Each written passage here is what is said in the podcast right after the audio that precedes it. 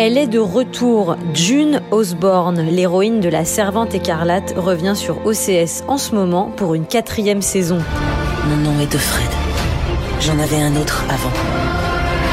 Mais il est devenu interdit. Si vous avez échappé au phénomène, petite piqûre de rappel. La Servante écarlate, c'est cette série dystopique tirée du roman de Margaret Atwood éponyme écrit en 1985. Ce roman, c'est une plongée dans une réalité alternative effrayante. Un mystérieux mal a rendu la plupart des femmes stériles dans le monde. Les États-Unis sont désormais divisés en deux. D'un côté, les restes du pays originel, de l'autre, un régime totalitaire, théocratique et misogyne, Gilead. Gilead est un pays entièrement dirigé les hommes et qui instrumentalise les femmes pour satisfaire sa politique nataliste. À Gilead, les femmes sont divisées en trois groupes. Il y a les épouses mariées à des cadres du parti qui dirigent les maisons, puis les Martha, sorte de femmes de ménage cuisinières, et enfin les servantes, des femmes fertiles vouées à la reproduction.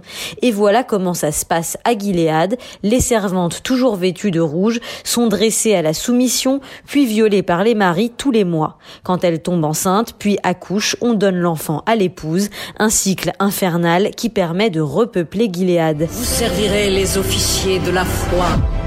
C'est vous qui porterez leurs enfants. Depuis trois saisons, nous suivons June, une servante qui, à force d'atrocités, s'est transformée en véritable résistante au régime.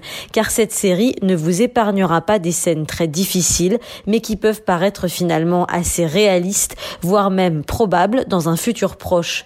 Si la première saison était fidèle au livre dont elle est issue, les scénaristes ont ensuite réussi l'exploit de faire vivre le microcosme conçu par Atwood. La série a été lancée quelques mois avant l'éclosion du mouvement MeToo en 2017, une ironie superbe puisque la série dénonce les violences faites aux femmes. L'uniforme des servantes, cette fameuse cape rouge surmontée d'une coiffe blanche, est même devenu le symbole de la révolte féminine. Dans cette saison 4, le temps de la résistance est arrivé. June, incarnée par la stupéfiante Elisabeth Moss, sort enfin de l'atmosphère calfeutrée des maisons gileadiennes pour se jeter dans des réseaux clandestins et enfin peut-être s'enfuir vers le Canada État voisin de Gilead qui accueille les réfugiés de la dictature par centaines. Avant, j'étais endormi. C'est comme ça que c'est arrivé. Maintenant, je suis réveillée.